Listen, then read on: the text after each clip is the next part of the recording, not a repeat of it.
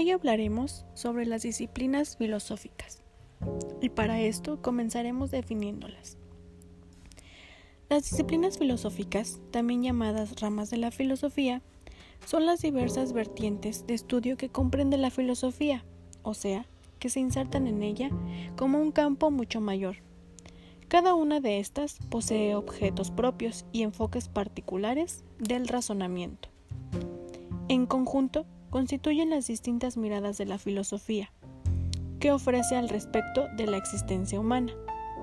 Además, han variado enormemente desde los orígenes de la filosofía.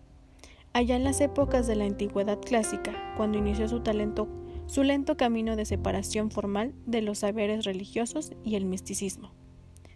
Por esta razón, muchas de las áreas del saber que hoy en día consideramos parte de las ciencias, como puede ser la astronomía, hoy en parte, hoy día parte de la física.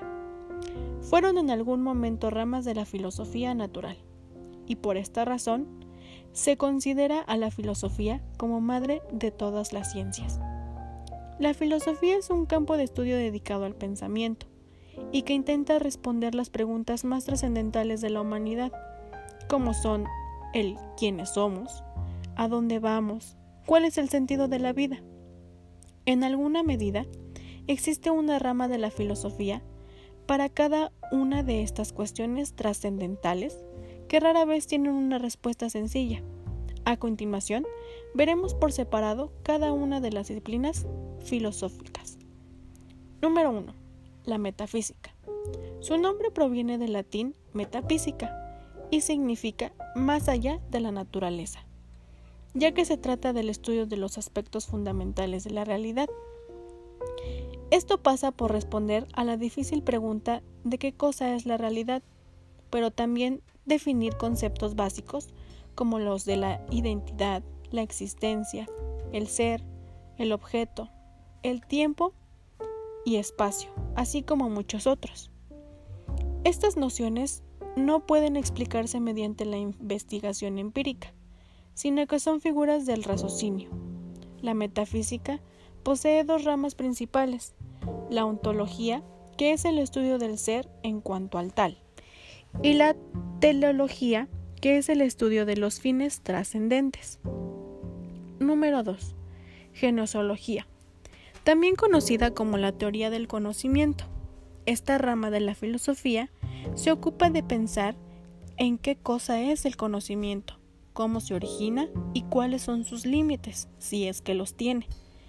No se ocupa de los tipos posibles del conocimiento, como pueden ser las ciencias, sino de la naturaleza misma de éste, es decir, de su comprensión como objeto de estudio. Por este motivo, tiene muchos puntos de contacto con disciplinas como la psicología, la educación o la lógica. 3. Epistemología. La epistemología estudia cómo se llega al conocimiento y cómo se valida. Su nombre proviene del griego episteme, que se traduce como conocimiento, y constituye una rama próxima a la genosología, aunque claramente está diferenciada de esta. Esta misma estudia los mecanismos de obtención del conocimiento. Específicamente se ocupa de las circunstancias históricas, psicológicas, o sociológicas que conducen a la obtención y a la validación del conocimiento humano, así como de los criterios que sirven para aprobarlo o invalidarlo, como son la verdad, la objetividad, la realidad o la justificación. Para muchos autores, la epistemología vendría siendo una suerte de teoría del conocimiento, aplicada al pensamiento científico, pero existen diversas opiniones respecto, al respecto donde, es, están los límites de esta disciplina. La lógica. Esta rama de la filosofía es también una ciencia formal, como las matemáticas, a las que es muy cercana. Se ocupa de la distinción entre los procesos de razonamiento, que son válidos, y los que no. A partir de los principios de la demostración y la inferencia, lo cual incluye el estudio de las paradojas, falacias y de la verdad misma.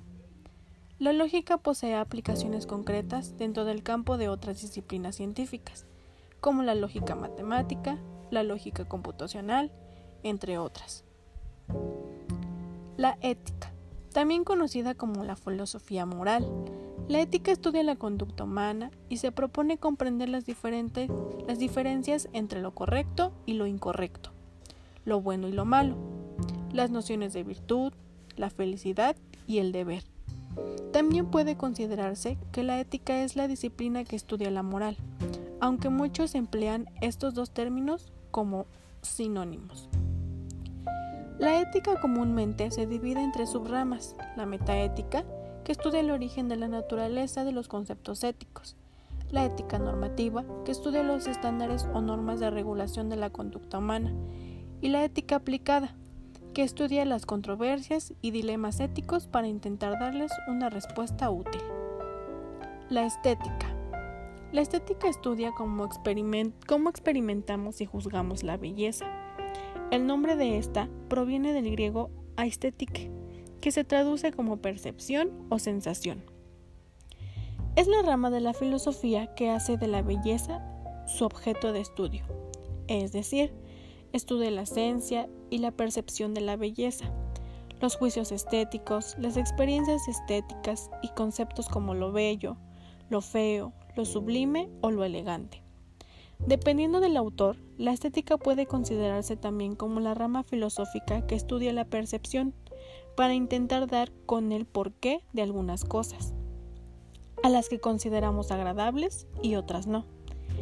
Es común que se ocupe de las normas del arte, pero también los sentimientos que éstas nos evocan, o los valores que en ellas puedan estar contenidos.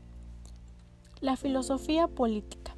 Esta disciplina estudia la relación entre los individuos y la sociedad y se ocupa de conceptos fundamentales como el gobierno, las, las leyes, la política, la libertad, la igualdad, la justicia, los derechos o el poder político.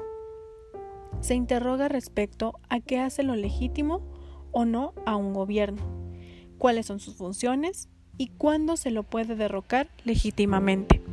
En este enfoque, la filosofía política puede aproximarse a las ciencias políticas o a la politología, pero mientras estas últimas se ocupan de la historia, actualidad y futuro de la política, la filosofía se ocupa de teorizar respecto de sus conceptos fundamentales. Filosofía del lenguaje. Como su nombre lo indica, esta disciplina se dedica al estudio filosófico del lenguaje.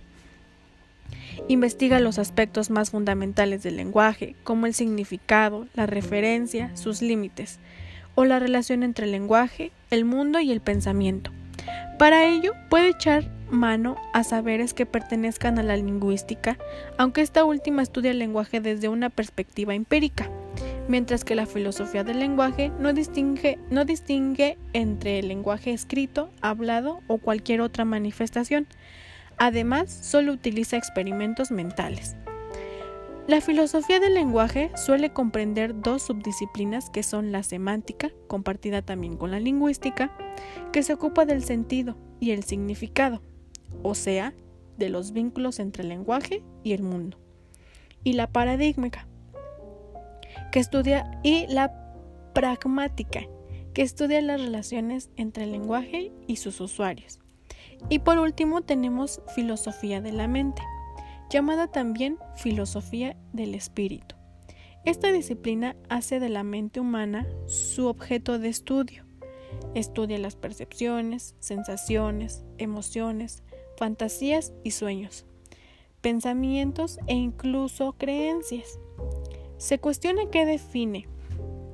Se cuestiona qué define que algo pertenezca al ámbito de lo mental, Además, la filosofía de la mente reflexiona sobre qué tanto podemos conocer de nuestra propia mente. En este enfoque, la filosofía de la mente se aproxima a otras ciencias como la ciencia cognitiva o la psicología. Pero como en otros casos, la disciplina filosófica se mantiene siempre en el cuestionamiento de los conceptos fundamentales, o sea, las preguntas esenciales y básicas en lugar del conocimiento empírico. Algunos de los dilemas fundamentales de esta disciplina son la relación entre la mente y el cuerpo. la permanencia en el tiempo de la identidad personal o la posibilidad del, del reconocimiento entre las mentes. Esto sería todo acerca de las disciplinas filosóficas, eh, los tipos y acerca un poco de ellas.